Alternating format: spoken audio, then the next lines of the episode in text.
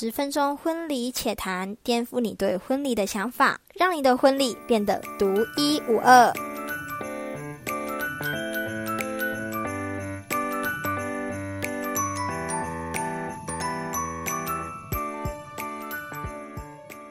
欢迎大家收听《婚礼且谈》，我是主持人，我叫做艾薇，很开心我们来到第一季的第三集。我们第三集的重点其实跟第二集有点雷同，也是跟文帝有关。那是为啥文帝好麻烦？原来寓意这么深。如果你还没去听第二集，第二集是在讲订婚的礼品，那这一集呢会讲文定的道具，所以你就可以知道说文定是一件麻烦事情，它其实快要比结婚还要隆重，还要盛大。通常婚庆人员呢，在对稳定还有结婚，我们都算是稳定是小厂的，那结婚是大厂的。可是呢，对我来说啦，道具实在是太多了，一个都不能少，因为每一个都很重要。所以我今天我帮大家做一个整理，还有在告知大家说，在做稳定的时候呢，哪些道具或者是说做哪一些姿势，一定要特别注意的地方。那在开始之前呢，想要跟大家讲一个小故事，在稳定的时候呢，新娘。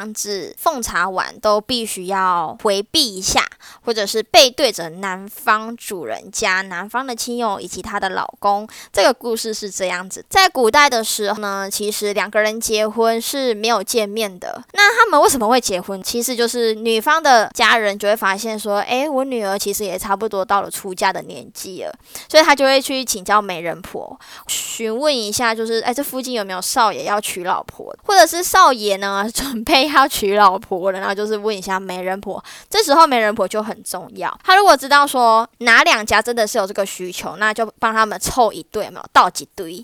然后他就会去带着男方去女方家提亲。那提亲的时候就会带很多很多东西，哈，送你这个礼品。那你的女儿就是准备嫁给我了。那女生不知道说她未来的老公长什么样子，所以当男方呢他们来到女方家做的时候，他们都必须要奉茶。感谢男方还特地跑过来啊，那就是感恩的意思啊。以前在奉茶这边有感恩的意思。那他拿着茶盘出来的时候，在端茶奉茶的这个过程，其实他可以看得到新郎官长什么样子。他做完这个动作之后呢，他就会回房间。这时候媒人婆就很重要，他就会跑进去跟新娘子讲说：“刚刚那个新郎官你喜欢吗？如果新娘喜欢，他就会出来收茶杯。”那如果新娘不喜欢，她就是不会出来收茶杯。我们的男方亲友还有我们的新郎官就只能摸摸鼻子把东西带回去了。所以他的故事是这样子。所以如果你，我觉得应该是不会有人这样子。如果你当天就是不想加的话，你就不要出来收茶杯了。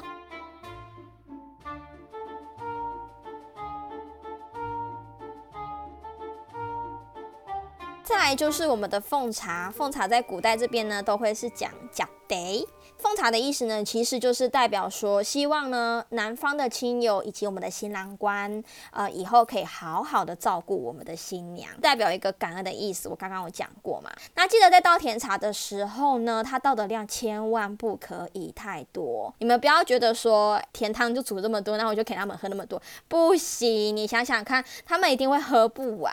在倒的时候，一定要一口可以喝下去。然后一开始，如果你的甜茶真的是刚煮起来的，先倒。不要到说，哎，要准备奉茶的时候再倒，因为很烫。我刚刚说了，他们是要一口干的，因为男方喝完的时候是要放红包的。我之前真的是有遇过，有人没有喝完就直接放红包进去，我的天呐，那一定很黏。所以在这边要跟大家注意一下喽。再来就是我们的假得的知识，你们一定会想说，假得就这样假得要什么好知识的？嘿嘿，这个是要给新娘子听的。如果你是要准备步入礼堂的新娘，或者是你这几个月可能会做稳定的仪式，你一定要记得，在奉茶的时候，你一定是双手拿着红色的盘子嘛，那上面都会是放甜茶。那你在端的时候呢，一定是会弯腰的，请你们不要弯腰。如果你是穿秀和服的话，我倒是觉得哦，你弯腰没有关系。那如果你是穿那种低胸小礼服，那我觉得你是千万不能弯腰，因为这样感官不是很好。所以你记得在拿茶盘的时候，一定要就是蹲下来，然后把你的手递过去就可以喽，千万不要往前，因为我觉得这样子感官不是很好。再来就是回避，我们已经奉茶完，我们的新娘子就要在后面，然后转过来，一定要背对着我们的男方主人家。主持人可能就是会带一下气氛，请他们把红包放进去里面。这一边的话，我也要提醒我们的新娘，你一定要先找好，到时候这一盘的茶杯是要给谁收，因为它其实上面都是有红包的，所以有一点危险，尤其是你是在喜宴馆，因为你不知道馆里的人有谁。对，其实就是做一个保障再来就是我们的高脚椅以及小板凳，在准备高脚椅的时候，不要找没有靠背的。嗯，在古代的，如果是坐有靠背的高脚椅，就代表说这个女生是有靠山的，非常得人疼。那再来小板凳，我们新娘子要踩的小板凳，这个小板凳的用意是什么？古人都会说双脚不落地，呃，少奶奶是不是都不会把脚放在地上？那我们新娘嫁过去呢，会有贵妇命的意思啦。在坐高脚椅还有小板凳有哪一些注意的事项？坐的时候呢，尽量坐三分之一。有些新娘子可能她们穿高跟鞋脚很痛嘛，然后发现哦有椅子坐，她就直接坐的很后面，拍照一定很丑，你的下半身会突然变得很。重，所以呢，在做的时候一定要挺胸，剩下这几分钟就忍耐、咬牙撑过就过了。再来的话呢，手掌交叉，手掌交叉，我现在用讲的可能真的不是这么的好讲，你们可以去上网 Google 一下，就是新娘子在做高脚椅的时候，他们的手都会是做交叉的动作。那做交叉的动作，其实呢，就是要让你的手臂整个放松。如果你是穿无袖的礼服，诶，这个手臂放松的话，会让你的肉肉不会。这么的明显，那再来的话，这个真的很重要。一旦坐上去高脚椅的时候呢，不可以再动喽，我们要一次到位，然后切记脚是不可以落地的哦。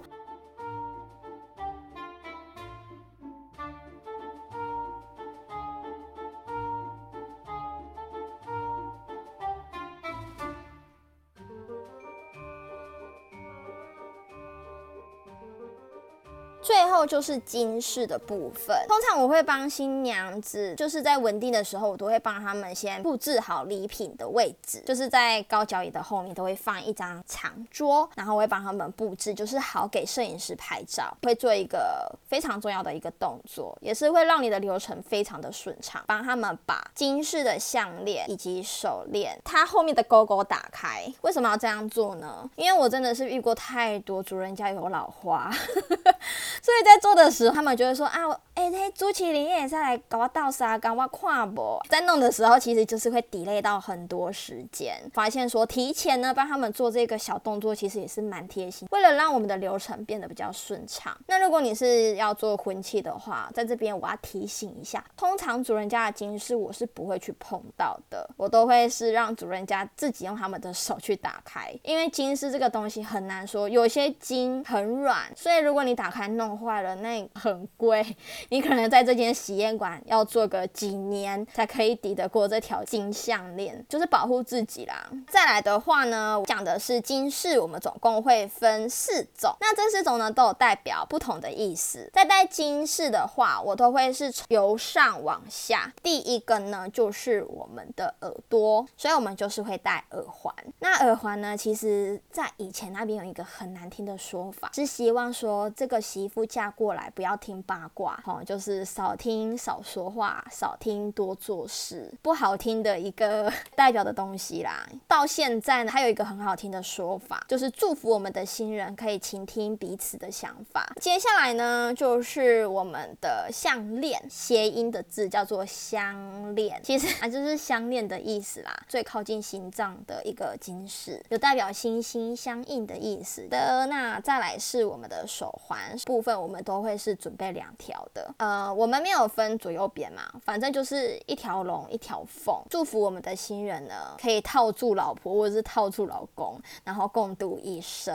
再来佩戴的时候呢，一定要小心，尤其是在戴项链的时候，当妈妈帮新娘子在戴项链，如果要记住，一定要先压着金饰，确认啊，我们的妈妈已经帮我们戴好，你再把手放下来，然后给摄影师拍。好的，以上呢就是我们稳定道具的用意啦，还有注意事项。在做 podcast 都会帮大家做爬文，那我有看到这个议题，就是想跟大家分享。如果你真的觉得金饰很贵，其实你可以租借。那在租借之前呢，你一定一定要问过双方的主人家，不然有时候结婚真的是会还没要结婚，很快就要离婚了。真的，我遇过很多，就是在越接近结婚或者是越接近稳定的时候，大家的气氛都不会是很好，尤其是在讨论的时候。所以一定要呢，两边呢都要先沟通好。那如果只有一方呢要出金饰的话，我是觉得另外一方也是要出。